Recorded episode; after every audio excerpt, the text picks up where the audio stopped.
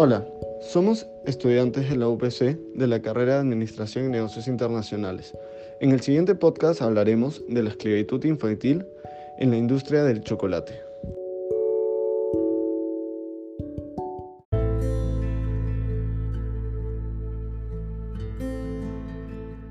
Para dar inicio a este podcast, expondremos los derechos humanos que se están transgrediendo, en base a los derechos humanos planteados por la Organización Mundial de las Naciones Unidas, que es la ONU.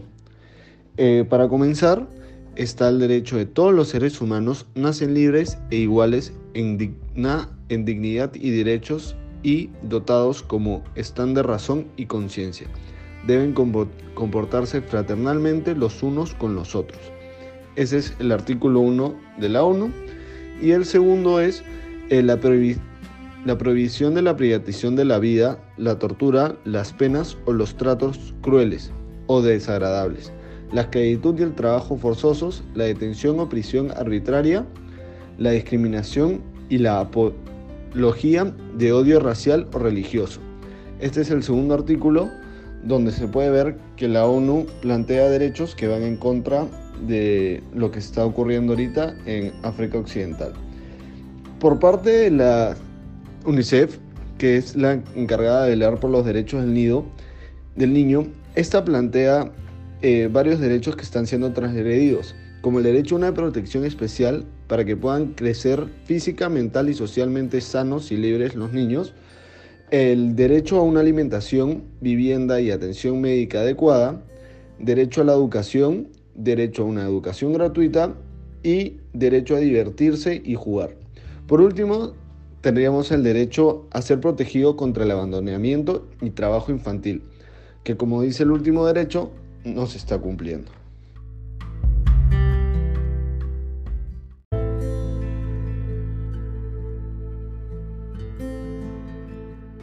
Bueno, ahora hablaremos un poco más a profundidad sobre los niños vendidos para llegar a Gabón un país con mucho poder adquisitivo que el resto de África, gracias a que es un país petrolero.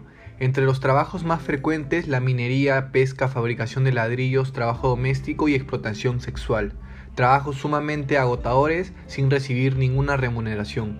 Las cifras son sumamente alarmantes ya que el 22.3% de menores entre 5 y 14 años están involucrados en alguna actividad económica y un 23.3% combina trabajo y estudio el gobierno carece de prohibiciones contra el uso de niños en actividades ilícitas y no prohíbe penalmente la esclavitud o el uso de niños para actuaciones pornográficas.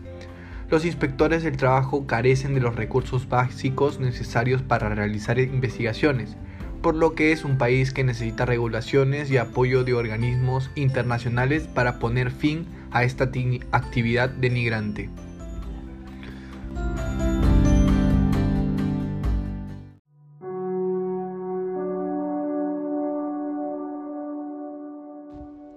Continuando con el podcast, expondremos del acuerdo de la Organización Mundial del Trabajo, donde en octubre del 2001 eh, se llevó a cabo una reunión quedando un acuerdo entre dos miembros del Congreso de los Estados Unidos y representantes de la industria mundial del chocolate para erradicar la esclavitud infantil en las plataformas del cacao de África. Este programa se llamó IPEC, que impulsaron el protocolo Karkin-Hengel. Este prevé el desarrollo de un sistema de normas globales para todo el sector y la industria, que sean factibles y estén acompañadas de controles e informes independientes. Además, se otorgará una certificación pública al productor y a la empresa productora de chocolate si es que a la hora de su elaboración no se ha visto en ninguna parte del proceso eh, trabajo forzoso infantil o esclavitud infantil.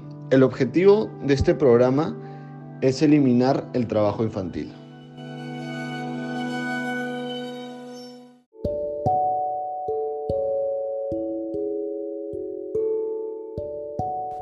En este cuarto tema del podcast hablaremos sobre el informe del trabajo infantil en África de la Organización Internacional de Trabajo. En las últimas estimaciones mundiales por parte de esta organización para el trabajo infantil indican que, en comparación con otras regiones del mundo, en el África el avance respecto a la erradicación del trabajo infantil es menor. Esta región tiene la mayor incidencia de niños y niñas económicamente activos. El 26.4% del total de niños y niñas de 5 a 14 años de edad, en comparación con el 18.8% en el caso de Asia y el Pacífico y el 5.1% en América Latina. En términos absolutos, se ubica en segundo lugar por detrás de Asia. El número de niños y niñas que trabajan asciende a 49.3 millones. Es evidente que el problema se ve agravado por los persistentes problemas que plantea la pobreza extrema y difundida, el elevado crecimiento demográfico, la pandemia de VIH y SIDA, las crisis alimentarias recurrentes y la inestabilidad política y los conflictos. En muchos países de África, los niños y niñas siguen siendo víctimas de muchas de las peores formas de trabajo infantil, de las cuales las más preocupantes son la trata de niños y niñas, el reclutamiento de niños y niñas en conflictos armados, la minería en pequeña escala, el trabajo peligroso en la agricultura, la explotación sexual comercial y el trabajo doméstico. Se sabe que en algunas zonas, además, sigue habiendo niños y niñas atrapados en situaciones de servidumbre por deudas y de esclavitud. Según el informe, muchas de las situaciones se dan a causa de que los niños cuentan con la ausencia de sus padres y falta de escolaridad. Por lo menos, hasta el 2001, el 41% de los niños eran económicamente activos en el continente africano. La Organización Internacional de Trabajo ha implementado convenios acerca de la edad mínima de trabajo y sobre la eliminación de condiciones deplorables de trabajo a favor de los niños. No obstante, los países no tienen la capacidad para regular este tipo de convenios y muchas grandes empresas se aprovechan de esto. Además, a este se le suma el trabajo por parte de las Naciones Unidas, donde han declarado una convención por la cual se ha tratado los derechos del niño.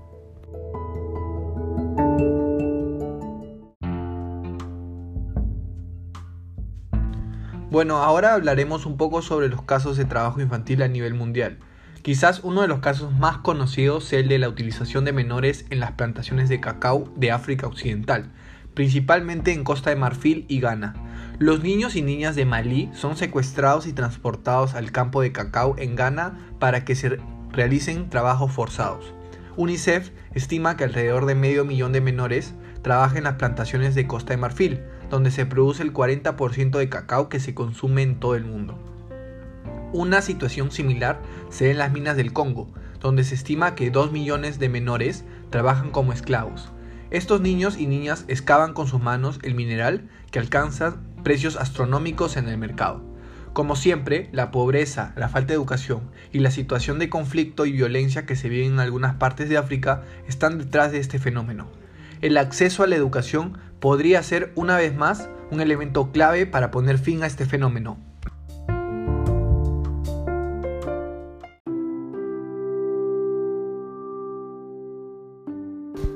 Empezando con el sexto tema de este podcast, que es el trabajo infantil en el norte de África y el Oriente Medio, vamos a empezar definiendo el contexto de estas dos regiones. África es el continente con mayor pobreza en el mundo y con la mayor injusticia en la distribución de sus recursos naturales. Esto ha generado que hayan guerras en la población por el control de estos recursos, siendo la población civil la principal víctima. Por otra parte, el Oriente Medio eh, se basa en sus reservas de gas y de petróleo para todo lo que viene a ser su economía. Esto también genera que se peleen por las reservas de estos recursos, produciendo enfrentamientos no solo nacionales y no solo entre los países del Oriente Medio, sino que también entre las grandes potencias del mundo. Tanto en África como en el Oriente Medio, además de las guerras, la actividad de grupos terroristas como Al-Qaeda, el Estado Islámico o Boko Haram causa efectos devastadores en estas y otras zonas del mundo. Según la Organización Internacional de Trabajo, mediante un informe comisionado por la Liga de los Estados Árabes y el Consejo Árabe para la Infancia y Desarrollo, la situación sin duda ha empeorado. Los conflictos y las guerras en esta última década han aumentado el número de niños refugiados y por ende el trabajo infantil. Asimismo, el informe revela que en zonas de la región árabe los niños están cada vez más involucrados en peores formas de trabajo infantil, y son víctimas de una grave y preocupante explotación, abusos y violación de todos sus derechos. Asimismo, las peores formas de trabajo infantil se dan en el sector agrícola, ya que los niños de la región árabe son explotados sin ninguna remuneración. Muchos mueren de inanición por enfermedades o por el mismo trabajo.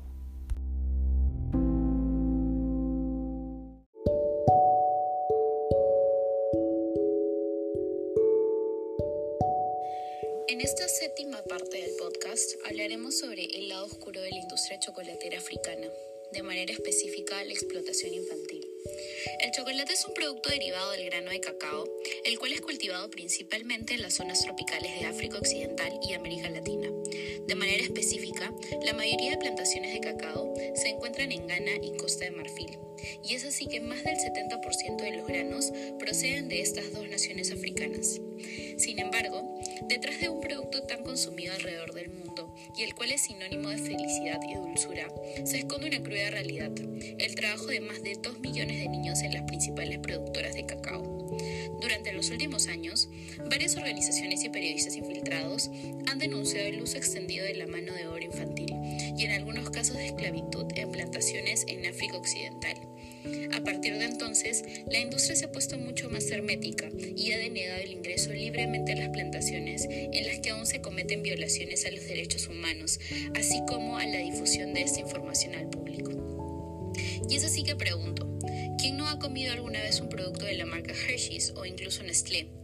Así como estas dos compañías internacionales, existen muchísimas más alrededor del mundo que tienen un vínculo directo con esta industria y sobre todo que financian de manera indirecta el negocio del trabajo esclavo infantil, perjudicando así a niños de entre 11 y 16 años que son encerrados en plantaciones aisladas y en las cuales trabajan de 80 a 100 horas por semana. En algunos casos, estos niños llegan a realizar este trabajo debido a que sus familias se encuentran en estado de pobreza extrema y la familia completa con ayuda de los niños menores logra instalarse en esas plantaciones.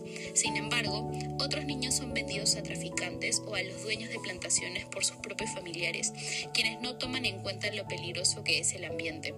Asimismo, una gran parte de los niños son secuestrados por traficantes en sus pequeñas comunidades en países vecinos como Burkina Faso y Mali. Una vez que estos niños ingresen a estas plantaciones de cacao, probablemente no vuelvan a ver a su familia en muchos años. Los dueños de plantaciones que usan el trabajo infantil usualmente les brindan como alimento bananos y maíz. En algunos casos, los niños duermen en tablones de madera en pequeños establecimientos sin ventanas y sin acceso a agua o baño. El horario de trabajo usualmente inicia a las 6 de la mañana y termina en las tardes. Muchos de estos niños tienen como tarea utilizar motosierras para limpiar el bosque. Otros deben treparse en los árboles de cacao para cortar los granos utilizando machetes. Una vez que hayan finalizado con esas tareas, deben cargar sacos de cacao, los cuales pesan aproximadamente 45 kilos. El documental Slavery a Global Investigation recopiló información sobre niños que fueron liberados.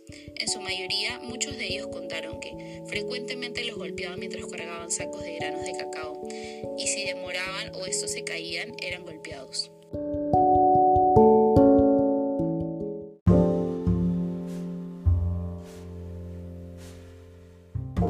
En el octavo tema de este podcast vamos a ver las empresas involucradas en lo que viene a ser el trabajo infantil forzado en todo lo que es la industria del cacao.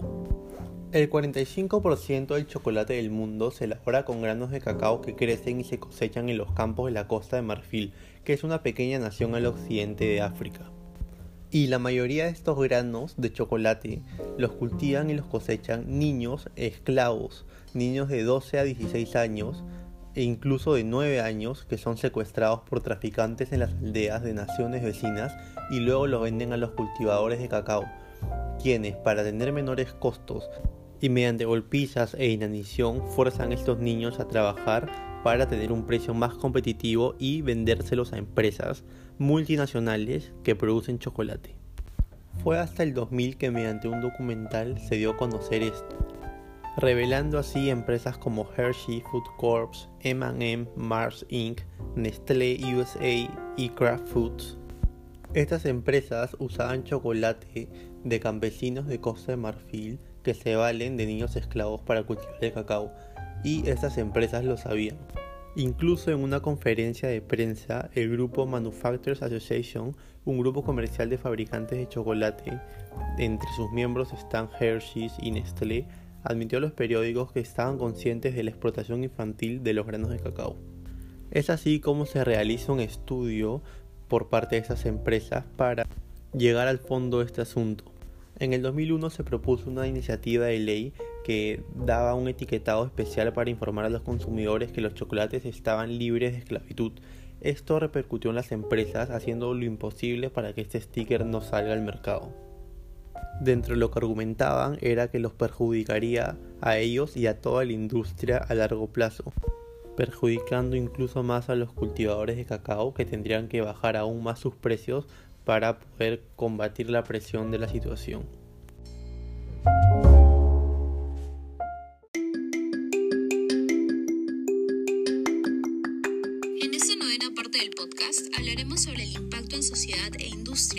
Que ha tenido el descubrimiento de estas malas prácticas en la industria del chocolate. A pesar de su papel en la contribución al trabajo infantil, la industria del chocolate no ha tomado medidas significativas para remediar el problema. Estas compañías tienen el poder de poner fin al uso del trabajo infantil y el trabajo esclavo al pagar un salario digno a los agricultores por su producto. Según una de las últimas investigaciones del Washington Post, cuando se le preguntó a alguno de los representantes de estas grandes marcas si podían garantizar que sus chocolates eran producidos sin el trabajo infantil, los funcionarios respondieron que no podían hacer esas afirmaciones. Asimismo, ya son casi 20 años desde que se comprometieron a erradicar el trabajo infantil y aún así no logran identificar las granjas de donde proviene todo su cacao y mucho menos si el trabajo infantil se utilizó para reproducirlos. Estas industrias afirman que solo un 20 o 50% de su cacao puede ser rastreado hasta las granjas. Timothy McCoy, vicepresidente de la Fundación Mundial del Cacao, realizó un comentario sobre el acuerdo de la industria en 2001. Él menciona que la magnitud real del trabajo infantil en la cadena de suministro de cacao y cómo abordar el fenómeno eran un poco conocidos. Algunos algunas de las marcas más grandes de chocolate que firmaron el acuerdo dicen que ya han tomado algunos pasos para reducir el trabajo infantil. Mencionan que muchos de ellos han construido escuelas, están constantemente apoyando a pequeñas cooperativas, así como el brindar métodos de producción óptimos a los dueños de plantaciones de cacao. Por otro lado, si bien no se pudo acceder a que estas compañías chocolateras utilicen un sticker de slave free, muchas organizaciones incitan a los consumidores a comprar productos de comercio justo, ya que con ellas se ayuda al tratamiento ético de los trabajadores de todo el mundo que son responsables de los alimentos que comemos. La certificación de comercio justo significa no solo que se les paga de una manera justa a los trabajadores, sino que los agricultores tienen condiciones de trabajo seguras y respetuosas con el medio ambiente. Algunas de las marcas que utilizan el sticker de comercio justo en la industria del chocolate son Alter Eco Foods, Theo Chocolate, Eating Bowl y Sweet Riot.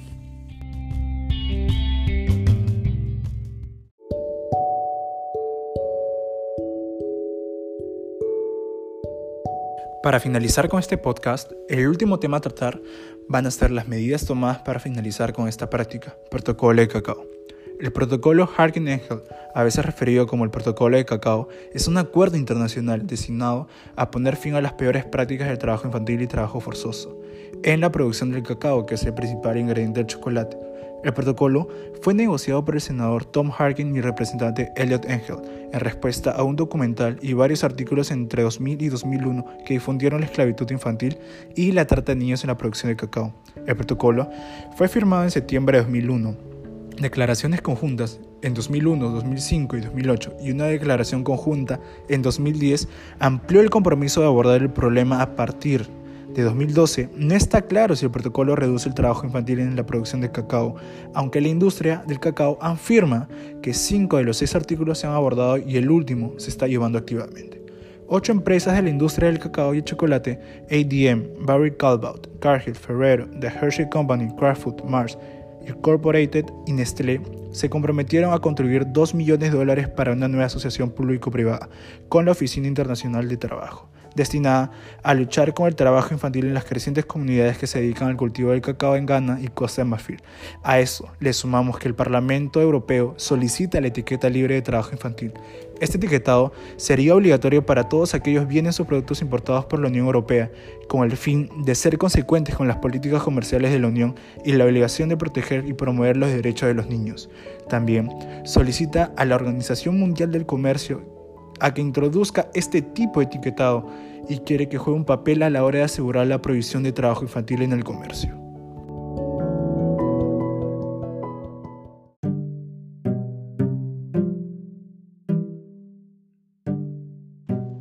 Gracias por escucharnos. Los integrantes de este podcast son Diego Alba, Kevin Caballero, Axel Chacón, María Fernanda Dávila y Yago Luna.